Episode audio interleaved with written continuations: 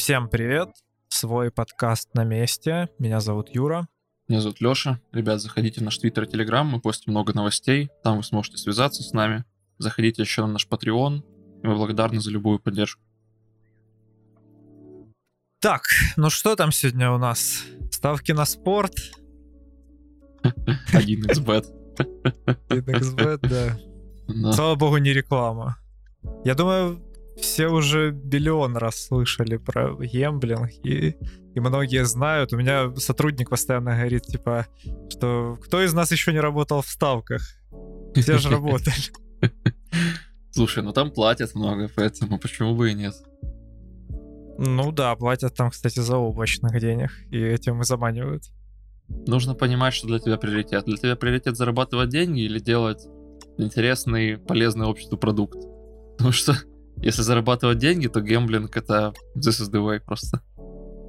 Ну да, но это не очень честный такой способ, да? Эти все онлайн-казино, гэмблинги. Вообще неэтично, по-моему. Ну да, да. Ну, некоторым людям вообще пофигу на самом-то деле. Сколько тебе раз предлагали пойти на гемблинг? Ну за последние, по-моему, полгода где-то трижды. Еще несколько раз это были микрокредиты. О, да-да, даже за... Ну, Мне тоже, наверное, раз пять предлагали. Я не знаю, постоянно пишут. Люди никак не уймутся. Все, им надо что-то ставочки делать. Ну денег-то там много просто. Почему бы и нет? Каждый сейчас может открыть какую-то гемблинговую штуку, используя известные алгоритмы генерации всей этой истории, да, это ведь не так уже сложно, не так уже это скрыто сейчас. И сделать свое онлайн-казино, или в случае Великобритании и США произошел новый тренд у них на гэмблинговые м- мобильные приложения, что максимально упрощает тебе доступ ко всему этому. Это как вызвать Uber. Ты просто заходишь через телефон и делаешь ставочку. Буквально в течение 30 секунд. Ну, давай будем честными, наверное, не только в США и в Британии, у нас тоже, в принципе, это очень распространено. И типа, эти все конторы, они же даже не, не британские, не американские, они в основном зареганы вообще на каких-то островах, там, в офшорах. Слушай, ну не знаю, у нас, честно, не знаю, не видел. Я не уверен, как работает политика касательно таких приложений App Store и Google Play, но, судя по всему, работает, раз такие инциденты, которые мы будем сейчас обсуждать, есть. Но та компания, о которой я сегодня хочу поговорить, она как раз зарегистрирована... Ладно, не, не зарегистрирована, это британская компания, называется Skybet. Мгм. Ну, я такой у нас не слышал, конечно. Ну, наверняка можно, можно и там поставить, но не Ну, нужно. на что? 1xbet пари-матч, который рекламирует то Конор Макгрегор, то Тайсон. О, господи боже. Да за шо просто. Они же даже зал открыли свой в Киеве. Серьезно? Кроссфит, ММА, бокс, там все, что нужно, просто все, что угодно. Охренеть. А они устраивают там бои в зале у себя? Ставки можно я не знаю, ставить? может быть... Может быть, есть какие-то внутренние соревнования, но я не знаю. Но он, скажем так, хорошо оборудован. И если я правильно помню, кто-то из звезд, типа Конор или Тайсон, приезжали туда на открытие. Прям так. Нифига себе, Да, ребята, да. денег вложили, конечно. Не так Конор, по-моему, до начала карантина это было. Он приезжал в Украину на пресс-конференцию, рекламировал все и ходил в вот этих ММАшных перчатках. Таких желтых париматчевских ходил, значит, там по пресс-конференции. Даже не снимал их. Ну, я слышал, какая-то вот из британских контор, известных за год, поднимает 7, ну, 8 миллиардов долларов. Блин, да, Да. такие деньги, мо- можно целую футбольную команду в зал какой-нибудь привезти или на стадион и прорекламировать все что угодно. Да, поэтому они могут себе использовать звезд такой величины. Ну ты лучше расскажи, что эти все конторы о нас знают. О них-то мы много знаем. Значит, такой длинный и трудный разговор, и еще и пугающий, возможно, для многих, для многих людей. Значит, в Лондоне некий парень по имени Грег, он занимался этим гэмблингом, игрался в него, и по итогу потерял 15 тысяч во время 9-месячного периода игры. Сделал кучу долгов себе, примерно в размере 70 тысяч долларов. Еще и заложил дом на 150 тысяч долларов. Охренеть. Вот этот чувак по-крупному сыграл, походу. Столько денег туда влить. Ужас. Насколько я понимаю, он играл не то чтобы по-крупному, но просто настолько часто и настолько ему было удобно делать это через это пресловутое приложение мобильное, что суммарно, да, очень много. Ну, блин, это же получается очень просто теперь, да, не надо никуда ходить, нести деньги, ты сидишь дома, там, и с карточки, короче, играешь, кучу денег ставишь, даже не замечаешь, как они уходят. Да, да. Ну вот в этом, в этом проблема большая современность. Ты когда что-то покупаешь, например, заказываешь пиццу, покупаешь игру, у тебя подключена карточка. И ты даже не видишь, как у тебя деньги списываются. Более того, ты, скорее всего, даже не смотришь на то, сколько денег у тебя осталось на счету. И деньги испаряются, буквально.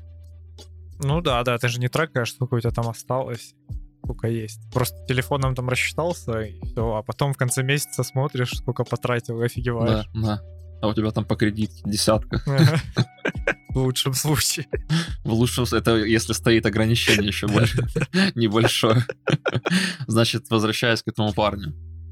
А, в итоге, спустя какое-то время он бросил это, начал, так сказать, приходить в себя, но эта компания его не отпустила. Ему, значит, пришло оповещение на почту или в этом приложении, что он может выиграть, у него есть шанс заработать 40 тысяч долларов играя на слотах, ну, на автоматах. Блин, ну это вообще такая типичная схема и, неприятная, потому что вот, вот у каждого маркетолога есть вот этот инструмент, типа завлечь человека обратно, когда он остановился. Т та же фигня в интернет-магазинах постоянно. Ты что-то покупаешь, проходит какое-то время, и тебя начинают спамить, что купи что-то к этому, что ты купил ранее, какую-то дополнительную фигню, чтобы, мол, вернуть тебя и снова заставить что-то покупать. Или когда ты забыл э, корзину, типа, оплатить что-то, выбирал и оставил. Это полная жесть. Просто каждые полдня будут присылать имейлы, смс, все уведомления. Бесит. Слушай, ну это, по крайней мере, независимость. Да, в случае гэмблинга это ведь прямо зависимость. Ну да, это еще как бы с моральной стороны плохо, потому что они подталкивают человека типа, к На самом деле еще и с физической. У тебя ведь происходит выброс эндорфинов, когда ты выигрываешь, и ты садишься в такое, знаешь, дофаминовую ловушку, скажем так. А я к чему, в общем? Да, значит, и пришло ему это оповещение, что он может заработать. И оно ему пришло потому, что этот Skybet, что у Skybet этого есть некий data profiling софтвер, который пометил этого Грега как пользователя, который типа его винбэк, что его можно назад вернуть в игру. И, в общем, забегая немножко вперед, он нанял юриста и все такое. И они дошли, до, а в Британии есть определенная политика касательно того, что компании могут предоставить тебе данные, данные по тебе, которыми они владеют. И, значит, забегая наперед, скажу, что он мог бы, предполагаемая сумма, которую он мог бы принести этой компании, всего лишь полторы тысячи долларов. Офигеть. То есть, в принципе, они на многое не рассчитывали, но все равно решили его заманить обратно. Да, да. То есть, даже учитывая, что они не, не рассчитывают, что заработают большие деньги на нем, они просто хотели, хотели вернуть его на крюк. Ну, как хотели, да, это ведь автоматически все происходит, поэтому они даже технически не поняли этого, но просто у них так работает приложение. Ну, судя по, по статистике вообще беттинговых контор, основной заработок у них как раз на людях, которые вот типа возвращаются обратно после какого-то перерыва, типа как будто срываются и бросают туда снова деньги. Да, да. Примерно 60% дохода дохода гэмблинговых компаний делают топ-5% пользователей. Просто те действительно больные люди. Ну, то есть без, без оскорблений, без ничего, без негатива, как говорится. Да, просто люди, которые уже прямо сидят на этой игле. Ну и вообще поражает объем данных, которые собирают о людях вот эти конторы. И я уверен, на Skybet не одна контора, которая собирает информацию о своих пользователях. И вот этот же Грег, он с юристом подал запрос на на то, чтобы, выда... чтобы контора выдала всю информацию о человеке, и в итоге он получил 34 страницы своей финансовой истории, где были банковские счета, кредиты, ипотека. почти 20 тысяч полей о различных устройствах, в которых он заходил, делал ставки, вообще сетевых подключениях, документы, где есть его личная характеристика и вообще трекинг, чем он занимался, и даже профайлинг и таргетинг. Это вообще немыслимо. Как, как эта компания могла собирать данные такие? Кто им вообще разрешил и в какой стране вообще это все хранилось и как? Значит, Skybet сам говорит, что, вернее, как оказалось по итогам расследования, которое проводил этот юрист Грега, Skybet сейчас является частью какого-то большого крупного конгломерата беттинговых контор, и они сотрудничают с некоторыми другими компаниями. Одна из них называется Call Credit. Это компания, которая занимается составлением, разбивкой и поиском всей финансовой истории по какому-то человеку.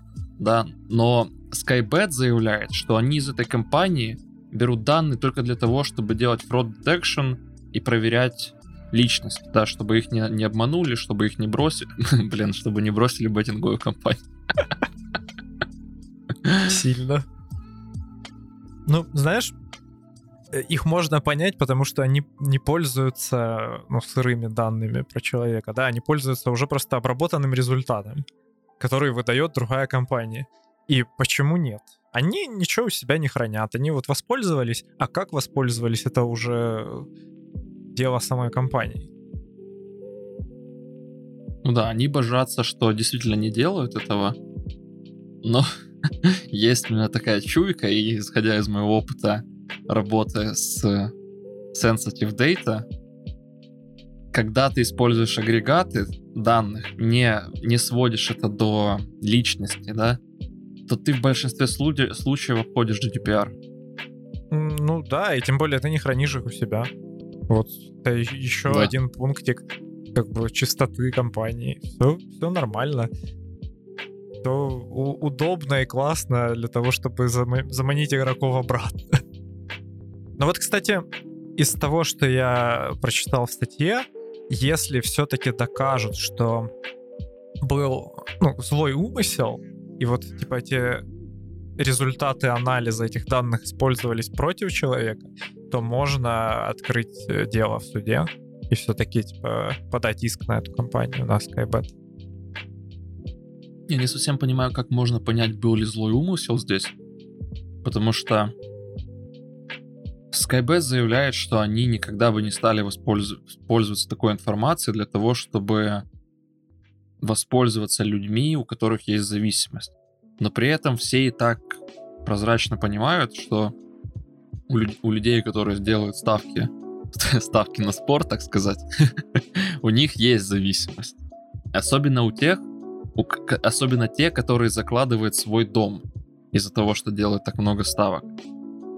Ну вот, типа, вопрос, знали ли об этом Skybet. То есть, если они знали, что человек действительно там вкладывает туда кучу денег, и что он зависим и болен, то тогда это злой умысел, потому что они воспользовались какой ситуацией, воспользовались ну, болезнью.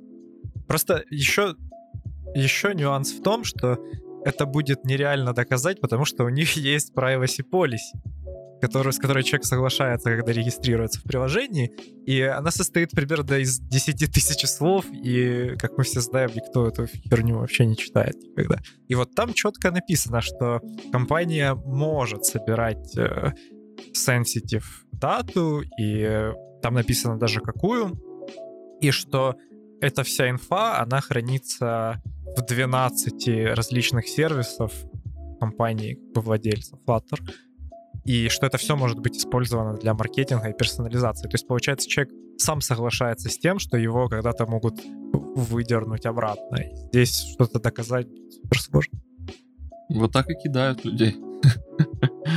У меня другой вопрос. Можно ли считать, что компания нанесла человеку вред, если она имела данные о том, что у него есть долг, и не предотвратила его дальнейшую игру? Не уверен, на самом деле. Вот эта же вся штука не регулируется э, ни на каком уровне. То есть не, нет, нигде не прописано, что ты обязан в случае там, полезнее человека, не, не возвращать его в игру или что-то такое. Ну, типа, это все, все Ну, законно. знаешь, это как... Это как... эм, эта история, что если ты... Я не помню конкретно страну, если ты не спас самоубийцу, и, и ты видел это и наблюдал за этим, то ты фактически поучаствовал в его смерти, и поэтому можешь быть... Можешь быть под иском. Ну да, но это не- несоизмеримый вред, я думаю. Слушай, ну много денег ушло, а сколько людей потратили еще больше денег? Ну да, но в данном случае они могут какой-то коллективный иск подать и пытаться вот давить на то, о чем ты говоришь. То есть многие ведь люди потеряли семьи из-за этого. Возможно, стали наркоманами, бездомными, алкоголиками и так дальше. Ну ты же понимаешь, что, например, адвокаты этой же компании будут э, говорить о том, что эти люди и так бы потеряли свои семьи и без, без игры. То есть они будут давить на какие-то там психологические проблемы, на какое-то там, допустим, финансовое состояние и все такое. И это будет, ну, Будем сложно. честными. Компания, у которой годовой доход 7,4 миллиарда долларов, может нанять лучших адвокатов в мире. Да, сто процентов. С ними спорить нереально просто. Одним словом, они правда собирают очень много информации, и это пугает. Самое забавное, что они пишут просто, если вы не согласны с тем, что мы собираем ваши данные, просто не пользуйтесь. Че ты не отказался сам? Мы же тебя не заставляли играть. Но с них взятки гладкие, да. Ну а тем более, это все Великобритания, да, и это огромный рынок беттинга. Там люди живут этим. Они испокон веков просто эти ставки делают. Это национальный спорт, поэтому там уж, я не знаю, что еще можно хотеть. Там каждый второй такой зависим. Этот рынок действительно распространяется очень быстро. В Штатах начали появляться приложения аналогичные. Вот у нас, не знаю, честно, я, откровенно говоря, забыл проверить, есть ли у нас подобные приложения. Нет, стоп. У нас они есть, и они рекламируются по телевизору. Конечно. По, по национальному телевидению. Я даже помню эту рекламу. Эм, Скрипка рекламировал что-то, то ли Джокера, то ли как-то так ерунда называется. Жесть, конечно. Но мы не будем это рекламировать. Я, честно говоря, не хочу в подкасте такого рекламы. Не, нет, это скорее как антиреклама, что не заходите туда и не делайте такого. Ну да. Ну что, будем переходить к чуть более техническим новостям, да? К Boston Dynamics. Чуть более весел. Ну да, мы, как всегда, начинаем почему-то с депрессивных каких-то новостей. По прошлый Ну, эпизод тоже такой. чтобы выйти на позитивные ноты. Но мы все равно выходим на негативные ноты. Ох, депрессивный подкаст получается. Чисто подкаст о том, как мы с Юрой депрессируем по поводу мира. Значит, буквально на днях Boston Dynamics представила своего нового робота, называется он Stretch. И это, как они пишут, Mobile Automated Case Handling for More Efficient Warehouse Operations. Такая станция на коробке с большой-большой механической рукой, в которой, если я правильно помню, 7, а, да, 7 degree of freedom, как они называют это. Значит, рука, которая может двигаться, хватать предметы, например, коробки весом до 23 килограмм. Вы спросите, почему 23 килограмм? Потому что Бостон находится в Массачусетсе. Массачусетс находится в стране, в которой параметрическую систему слышали только в мультиках. Поэтому 23 килограмма — это 50 фунтов. Гениально. Господи, когда эти люди перейдут уже наконец-то на нормальную систему, которой пользуется весь мир?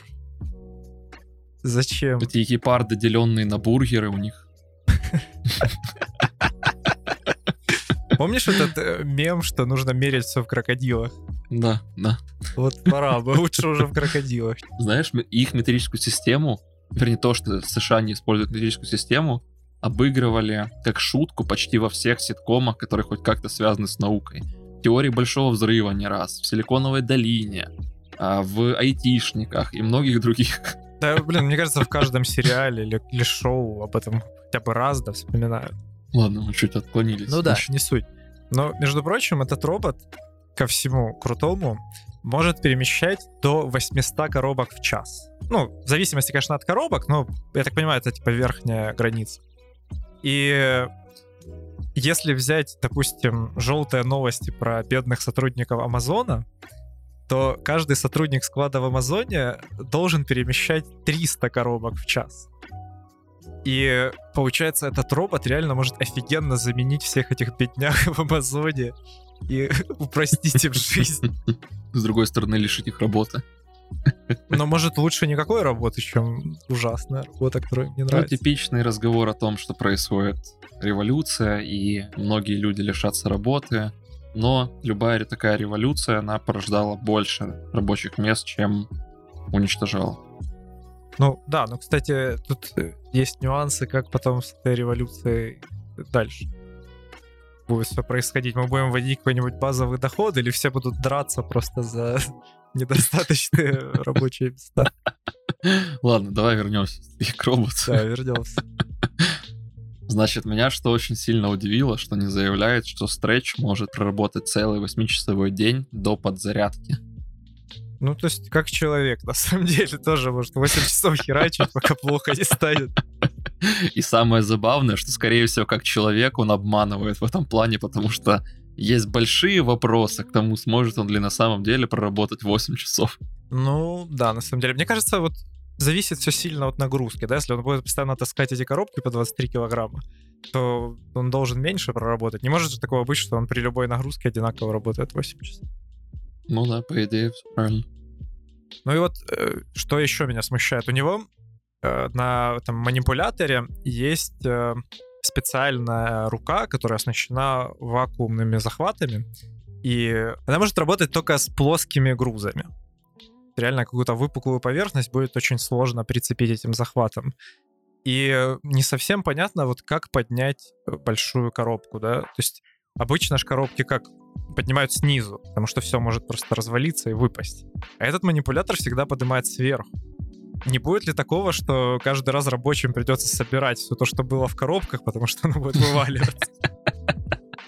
Напрашивается добавить какую-то уже опорную площадку или дополнительную лапу, которая будет там снизу поддерживать это все и помогать перекладывать. Это, кстати, очень хороший поинт, я не подумал об этом. На видео и правда выглядит так ловко, что он берет коробку, которая, скорее всего, пустая, берет, захватывает этими вакуумными присосками, поднимает, переставляет на место. И причем, знаешь, все работает. А ведь действительно, когда ты берешь большую коробку, например, там с новой почты что-то забирал, во-первых, она жутко неудобна чаще всего. Во-вторых, скорее всего, ее где-то открывали на почте до этого, то есть она еще и перемотана, Ну да. черт знает сколько раз. Она уже абсолютно неровная. Иногда объект, который ты заказал, кладут в коробку меньше, из-за чего у него то ли открыты, то ли полуоткрыты какие-то вот дверцы коробки, скажем так. Одним словом, у нас это использовать не выйдет. Да, ну и, блин, я вот недавно забирал посылку, и мне она реально пришла какая-то раскуроченная прямо. Она там, знаешь, порванная, где-то помятая. И вот как ее этими присосками взять? Он же просто не, не присосется туда. Но с другой стороны, когда они публиковали, они Boston Dynamics публиковали новость по это, про этого стреча, Почта России ретвитнула и сказала, что не готов к сотрудничать. Как будто кто-то предлагал. Знаешь, ну вот мы в Киеве, как бы, да, мы от- никакого отношения к Почте России не имеем, это настолько скользящий мем в интернетах, что даже, даже ребята, которые делали этот киберпанк на Марсе, киберпанк деревню, помнишь этот их грузовик Почты России, который вез посылку, как он сказал, два года, и потом взлетает этот грузовик на реактивных, на, на реактивных двигателях, и из него выпадают посылки просто. Жиза жизненная. И, и на новой почте у нас примерно та же ситуация бывает. Всё теряют, забывают. Очень забавно, что к этой платформе, на которой робот размещен, можно прикреплять различные еще устройства и дополнения. Вот на видео там показано, что э, они прикрепили к нему конвейерную ленту, и робот разгружает коробки из машины прямо на эту ленту, что очень упрощает э, передвижение э, коробок по, по складу. И в целом, если сравнить стретч с э, роботами вот текущего поколения на складах, то это прям огромная инновация. Потому что текущие роботы на самом деле стационарные, и они требуют изменить расположение вообще склада и ну, внутренности склада, чтобы грузы эти перевозить. А Stretch может работать типа, в любом месте. Он просто подъехал куда надо и загрузил эти все коробки или выгрузил. Ну и, соответственно, Stretch не нужно иметь в своем этом фундаменте большой вес из-за того, что из-за того, что платформа может маневрировать и таким образом поддерживать равновесие, чтобы поднять тяжелый объект. Ну слушай, это, кстати, спорный момент, потому что вся платформа его весит э, почти полторы тонны. И... Ну так заявил вице-президент Boston Dynamics, поэтому... Может, другие роботы, конечно, тяжелее еще, но, по-моему, это такой вес машины небольшой. Ну, честно, он так сказал в интервью порталу The Verge. Забавно, забавно. Я еще подумал, ну прикольно, значит, он немного весит. Но вообще понятно, почему только в небольшие коробки. Вот типа, если взять реально огромные грузы, они вообще по-другому даже э, пакуются. Их ставят уже на поддоны какие-то и, или в огромные коробки, которые ну, явно никаким роботом уже не подымешь. Нужен автокар, чтобы подъехать и забрать. Значит, ждем робота, который будет подъезжать на тележке и забирать поддон, получается? Ну да. Или, знаешь, типа стадо спотов, которые будут подбегать и тащить с собой. На упряжке просто. Слушай, кстати, а ведь, а ведь не было еще видео, по-моему, про про собачью упряжку, куда запряжены споты. А по-моему было, по-моему новогоднее Или у было? них было такое, где споты тащили Санта-Клауса или что в этом духе. Может быть старые, потому что в этом году танцевали же они. Споты танцевали, споты с руками и я. Да-да-да, но это, наверное, наверное, раньше было. Между прочим, в этом видео, где танцевали роботы, есть э, еще один робот, тоже такой э, грузовой, хендл, по-моему, называется, такая, типа, гу- гусь на колесах такой. Вот это первое, первый виток вот таких э, грузовых роботов. Он тоже был задизайнен для того, чтобы э, перевозить грузы на складах, но гораздо меньше. Ну и на этой теме предлагаю перейти к военным разработкам. Как раз там снова нужно будет вспомнить про Boston Dynamics. Ну да, потихоньку перекатываемся к Тарпа. И видишь, мы сейчас снова закончим на, на негативной ноте. Да ладно, может на позитивной. Это такая тема неоднозначная, вот. Я думаю, на самом деле каждый программист знаком с Тарпа и отчасти с ARPANET, который такой прообраз э, текущего интернета, самый, самый первый интернет их американских университетах. И в целом сама DARPA — это венчурный фонд Минобороны США. Собрались ребята, получили кучу денег от государства и спонсируют всякие трэшовые проекты, которые в итоге потом или проваливаются жестко, или становятся прорывом в мировой индустрии технологий. Да, DARPA — это Defense Advanced Research Project Agency. Значит, в США такая вот, такое агентство, которое все, что делает, спонсирует разные... Ладно, не все, что делает, это небольшое преувеличение, но они спонсируют разные проекты. Большинство проектов, разумеется, не взлетают, но те, которые взлетают, по итогу приносят много денег. Более того, приносят еще и развитие государства.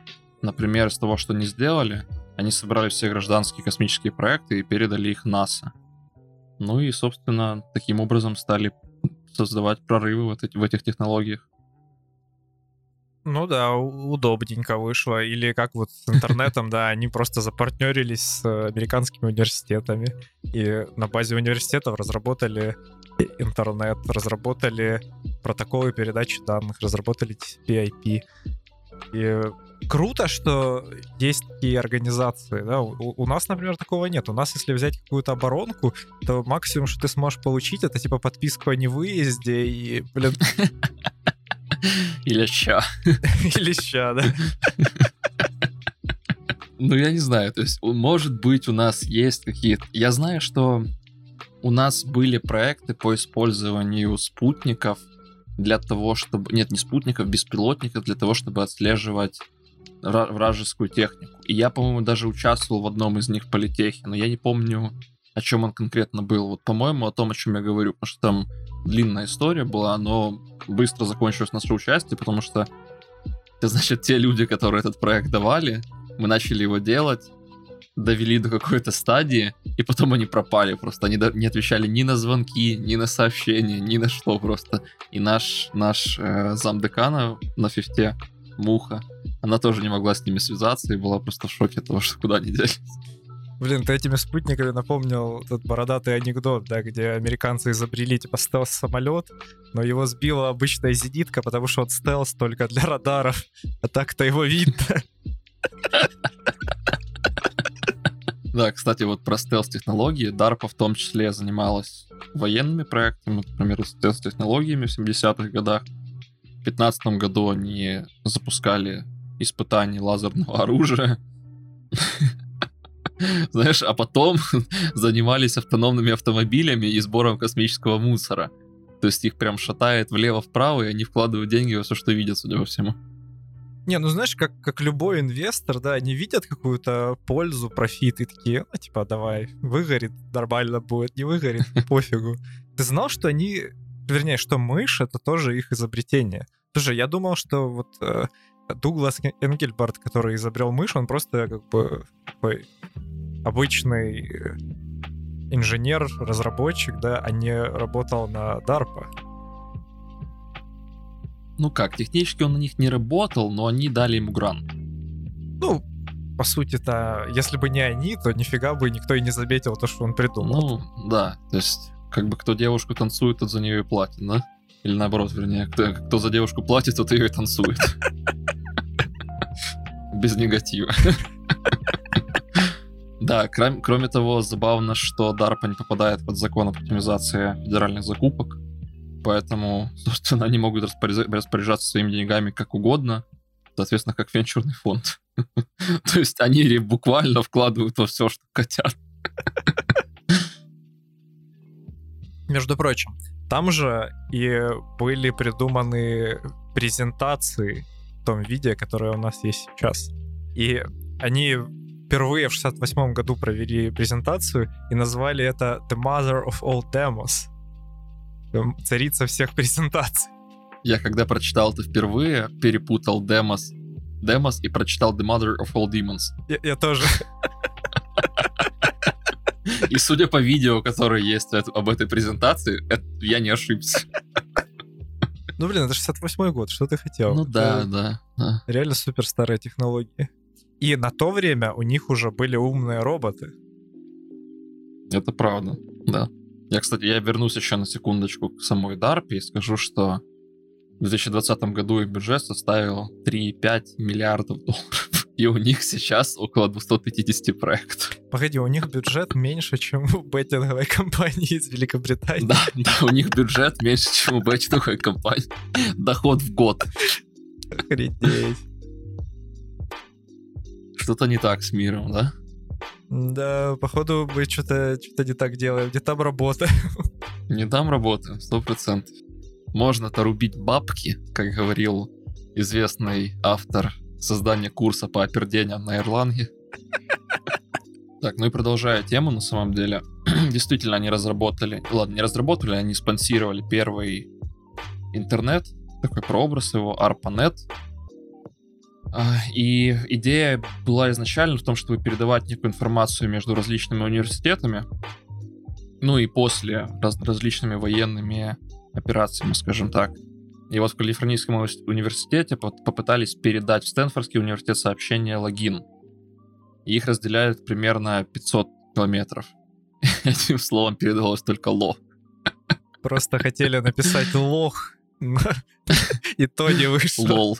Или лол. Но уже к 70, 73 году, вот эта передача состоялась в 69-м, к 73 году уже подключились европейские компьютеры, и, в принципе, это начало работать кое-как, но дальше это не пошло, потому что стали появляться другие, другие технологии в других странах, которые работали получше, и, соответственно, старый протокол не мог, не мог подстроиться под них и не мог быть с ними совместим, поэтому по заказу DARPA исследователи разработали TCP-IP, на котором все сейчас и работает. И работает плохо. TCP-IP теперь надо выпилить, оказывается. Слушай, скорее всего, это создавали точно такие же чуваки, которые создавали HTTP. Я, я веду к тому, что это создавали не программисты. Поэтому, соответственно, сейчас. Хотя, с другой стороны, слушай, оно столько лет работает, и нормально. Ну, блин. Что плохого? Видишь, сейчас как бы такие условия, что работает не, не, так, не так быстро, как хотелось бы, да, то есть как бы ну, на то конечно, время это было классно, но сейчас это уже чуть-чуть не то. На то время они могли запустить шахматный компьютер на Тетрисе. Сейчас, чтобы это сделать, нужен кластер. Ну, блин, уже же другие совсем технологии. Это же не тот шахматный компьютер, который был в те времена. Круче.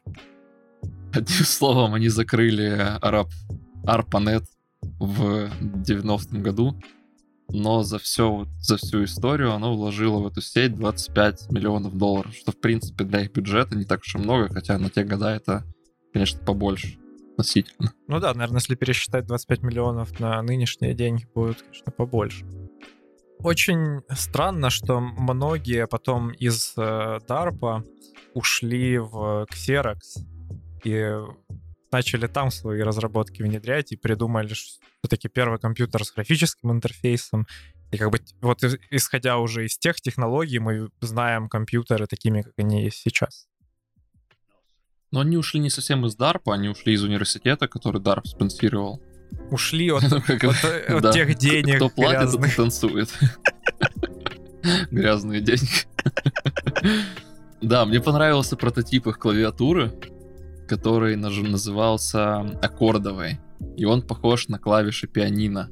И как я понимаю, чтобы набрать какую-то букву или слово, нужно было прям комбинацию определенную вводить. То есть это не было как одна кнопка отвечает за одну букву. Там, да, и если поменять раскладку, например, там русскую на английскую, то она отвечает за другую букву.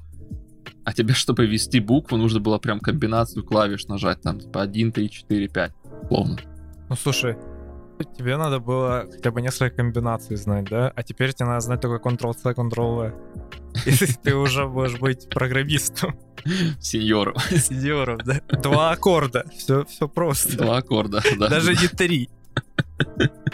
В принципе, все как из пацанской гитары. Ля минор, С, Ж. Все.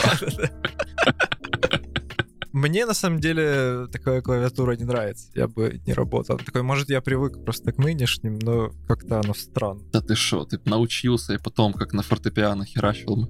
Не программу писал, а там концерты, короче. Концерты давал. Ну да, правда, они разработали первую мышку в этом университете. Как он назывался? Энгельбарт, правильно? Да, Дуглас Энгельбарт. Да, это вот разработчик этой мышки, у него были доклады на тему а, дополнения человеческого интеллекта и так дальше. И многие другие. Да, и, соответственно, он двигал во многом вот направление. Ну да, и первая мышка, кстати, была нифига не мышка, а была на самом деле жуком. Она, она же реально на жука больше похожа, чем на мышь, слушай. Ну, а как же провод, типа хвост? Ну, ну ладно, но если было два провода, то точно жук. И вообще у нынешних беспроводных мышей нет никакого провода. Ну да. Ну типа. Ну типа. Значит, еще забавно, что сферу робототехники тоже двигала DARPA. И, например, один из первых роботов, как они пишут, на самом деле, первый робот который работал с технологиями искусственного интеллекта. Но чем я на самом деле не уверен, потому что ведь был еще проект Алана Тьюринга, который технически можно считать первым, первым проектом в этой сфере, потому что он хоть и не был ну, такого вида, как этот шейки, но он все же, все же анализировал данные очень комплексные и трудные.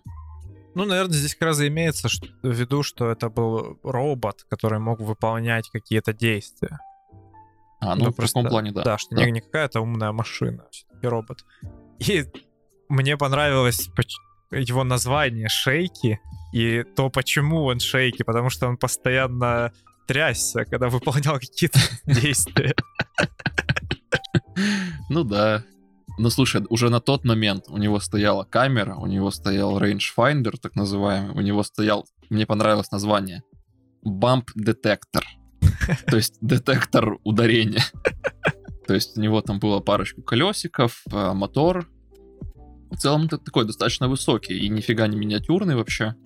И это, в общем, камера крутилась и позволяла ему оценивать там расстояние, находить объекты и двигать. И вот одним из первых их успешных э, использований этого робота в лабораторных условиях это было применение его для того, чтобы перемещать определенные предметы. Но в целом DARPA вообще планировала его как робота-разведчика. Ну, слушай, на то время это вообще казалось огромным прорывом, и многие говорили, что лет через 10 искусственный интеллект уже будет развит там, до уровня человеческого мозга. А на деле вышло, что спустя 50 лет у тебя на столе машинка, которая равнозначна этому роботу размером с холодильник. Но искусственного интеллекта все еще нет нормально. Да, да. Слушай, но на тот момент я был удивлен, на самом деле, когда я его увидел. Я не думал, что в 60-х годах а это было в 64 году. В 64 году Стэнфордский исследовательский институт SRI подали заявку в на тот момент ARPA, потому что они то убирали, да, то, то возвращали назад mm-hmm. Defense. Да, в 64 году они подали заявку на исследование умных автоматов, и за что получили грант в, 70, в размере 70, 750 тысяч долларов. Ну, вот как раз начали изучение всех этих технологий новых. Так он очень классно выглядит, по-моему. Ну, то есть, на то время, это очень давно назад. Между прочим, на этого робота ссылается около двух тысяч патентов. И он, по идее, начал как бы все это движение в плане робототехники и развития умных роботов. Выходит, что так, да. Мне понравилось в видео, которое есть про шейки он а, там видео, где он выполняет какие-то легкие задачи в лабораторных условиях, там двигает какие-то предметы. И значит, там один из исследователей в черном балахоне подбегает как раз в тот момент, когда робот пытается начать двигать предмет и утаскивает предмет. И они хотели посмотреть, как он будет реагировать. Прикольно, прикольно. Похоже на испытание Boston Dynamics, да, когда они там робота палкой да, да, бьют да. или ей коробки забирают. Ой, они вообще великолепные видео на эту тему делают. Забавно, что этот робот уже в то время мог распознавать э, команды на естественном языке. Есть пример, где они ему говорят «столкни ящик с платформы», и он реально выполняет эту команду. Я вот на самом деле не уверен, у нас так ли это работало, как написано в статье, как об этом говорится в фильме. Потому что звучит слишком хорошо, чтобы быть правдой. И сейчас нам тяжело выполнять такие, тяжело научить агента выполнять такие задачи. Есть, например, проект, который называется Habitat у Фейсбука. Это, вернее, там команда Embodied AI проработает над проектом Habitat.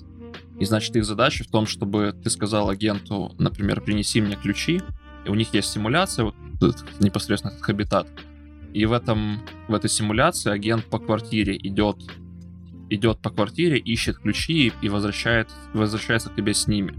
То есть задача похожая на, на ту, которую, о которой мы говорим в контексте шейки. Сейчас над ней работает очень активно, и при этом результат не то чтобы хороший.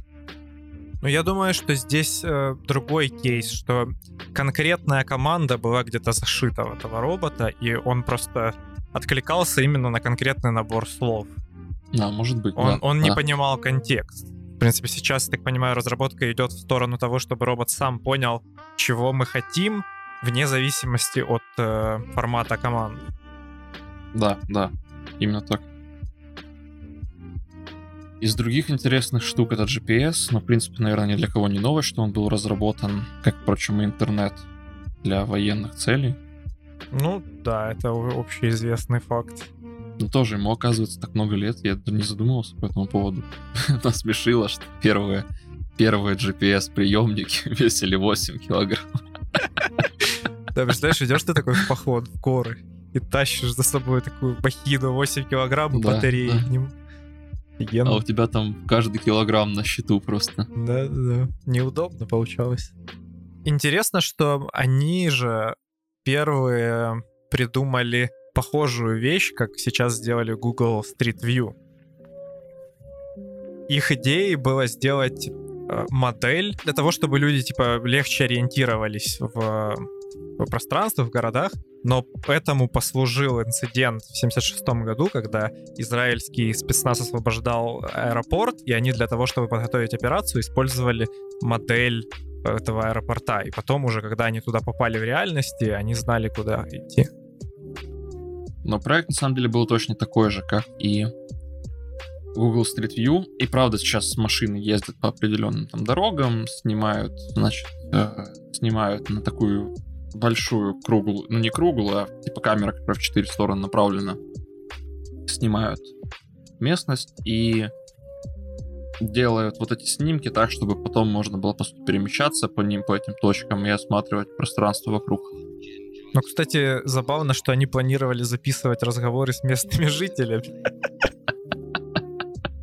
Зачем? Ну, слушай, это военные. Что ты хочешь? Им лишь бы собрать какую-то информацию про местных жителей. Ну да, ну да, а потом устроить гонки по этому городу на автономных автомобилях. Я так смеялся. Мы, кстати, обсуждали вот этот челлендж в одном из наших прошлых эпизодов, где были тоже гонки автономных машин.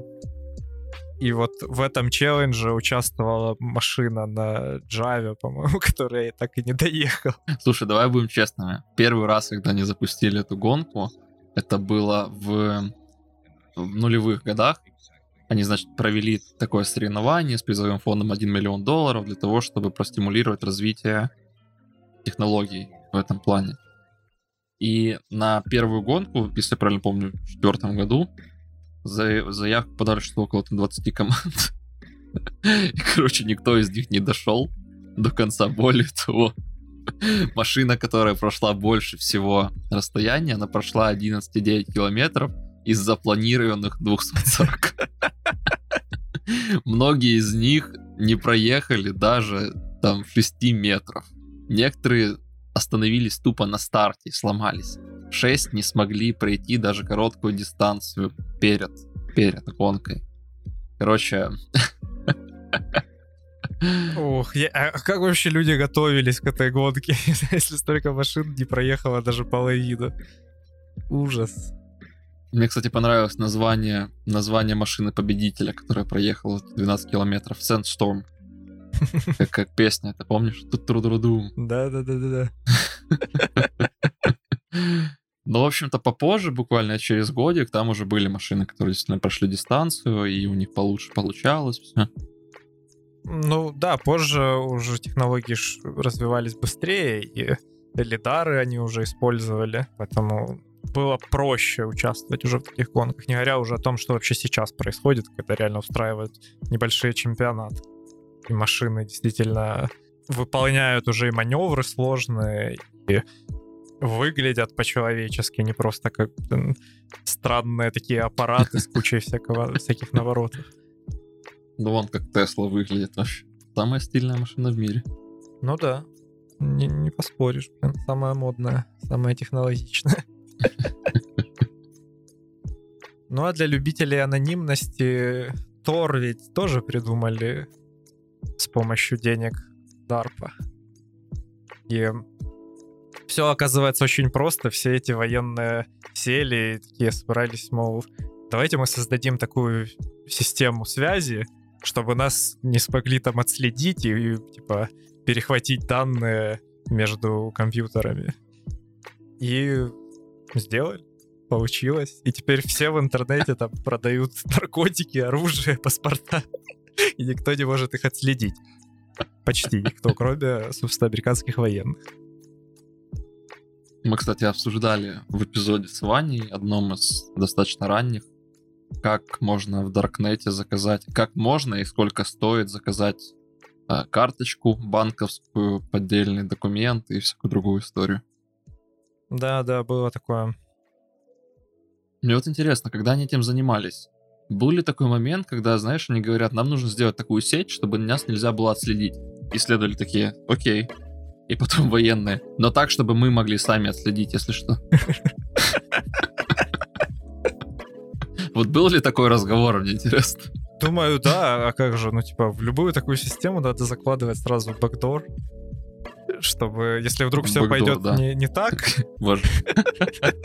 ты мог отследить и пресечь такую преступную деятельность. У нас у нас в Твиттере есть фраза, которую, которая мне очень понравилась, по-моему, я ее запостил. Значит, в, одн- в одном из эпизодов мы обсуждали безопасность и то, что некоторые компании некоторые компании обязуют, государство обязует некоторые компании закладывать бэкдор в свои системы безопасности. И Юра в тот момент выдал, о какой вообще, о какой вообще безопасности может быть речь, когда у вас в системе бэкдор. Но это прям, ну да, именно так. Вот, но разработчики вообще не считают, что они помогают преступникам, э, разрабатывая Тор. Они говорят, что это все для законопослушных людей, которые просто хотят анонимность. Они нормально. Мгм. Слушай, а Тора сейчас поддерживают? Как вообще происходит их развитие, спонсорство и так дальше? Я, честно говоря, не уверен. Я, я давно перестал следить за развитием, но в целом сеть жива и свободно работает. Там же, ну, не обязательно, там же не- нет э, центрального какого-то узла, да, то есть ты развернул свой узел в, в этой Onion сети, и все, и работаешь. Пока будут люди, которые заинтересованы в Торе, он будет работать. Ну и последние несколько, буквально коротко пробежимся, просто забавные все технологии. Забавно знать, что эти технологии появились от- того, что их спонсировали военные. Значит, DARPA в 2003 году выделила финансы на то, чтобы институт э, Стэнфордский разработал персонального ассистента. Они говорят personal assistant that learns. В общем, обучаемый персональный помощник. И в итоге, long story short, это привело к тому, что появилась Siri, которую Apple выкупил э, в седьмом году или шестом, или в десятом, я, честно говоря, не помню. Но, в общем, в четвертом айфоне уже бы- была Siri. Удивительно, конечно, что помощник такой голосовой, вроде простой инструмент, да, а все равно разрабатывался э, на деньги военных и э, должен был, по идее, помогать тоже наверняка военным автоматизировать рутинные задачи. Военным автоматизировать рутинные задачи. В то же время наша армия сорвать поле одуванчиков, вычерпать лужу, что там еще, похоронить бычок. Копать траншею от, от- забора до обеда. Да, да, да, это мое любимое. Ну и последнее, то, с чего мы начали, Boston Dynamics. Они, я, слушай, я не знал, что они так давно существуют. Они организовались в 92 году. Ну да, они же сначала ориентировались на военные разработки, и только потом они переквалифицировались уже в таких промышленных роботов. И, в общем, их первая робособака, которая называется Big Dog, она выиграла грант от DARPA, и предполагалось, что она будет работать в боевых условиях, там, переносить что-то. Но, но оказалось, что она очень громкая. И я не знал этого, но у нее был бензиновый двигатель. Да-да-да, я, я когда-то читал об этом, полная жесть, на самом деле. Я бы никогда не подумал, что в робота реально можно запихнуть бензиновый двигатель. Это уже в духе, типа, японских мехов каких-то. Да, да, да, это как в духе какого-то какого-то, как же называется, стимпанка больше. А, или, вернее, как даже есть отдельная бензин-панк, по-моему, он так и называется. Ну, может, дизель Ди- Дизель, а, дизель-панк, да, да, ты прав. Но проект закрыли, и мы, к сожалению, не увидим теперь дизель-панк э, роботов. Ну, есть видео, есть видео. Ну да, но в реальном применении, да, нет же их. Сейчас есть, на самом деле, же покруче. Спот, вот стретч этот новый. Да, и вот спот э, военным тоже не подошел, он был слишком легким и не собирал, не, не мог нести так много веса, поэтому всего лишь 18 килограмм. А а Big, Dog мог вести, кстати, 150. Одним словом, Boston Dynamics начали с э, военных разработок, но, кстати, я не понял, чем же, чем, как же они так переметнулись, потому что из последнего, что я слышал, что они не слишком заинтересованы в роботизи... э, военизировании своих технологий, но при этом, как оказывается, DARPA отказалась от спота, потому что он просто слишком, слишком неподходящий им. Ну да, что сказать, рыночек порешал. Но опять мы заканчиваем на каких-то грустных, грустных новостях. В общем, заходите в наш твиттер и телеграм, Пишите нам в телеге, пишите нам где угодно, заходите на наш Patreon, мы постим там всякие анонсы, мы постим блуперсы, мы постим разговоры после подкаста. Пишите отзывы, военизируйте свои технологии, очевидно. Играйте, ставьте деньги на 1xbet. А лучше не ставьте, не военизируйте. Пишите хороший код и слушайте наш подкаст. На этом мы закончим, я думаю. Это был свой подкаст. Пока. Контент был сгенерирован нейронной сетью.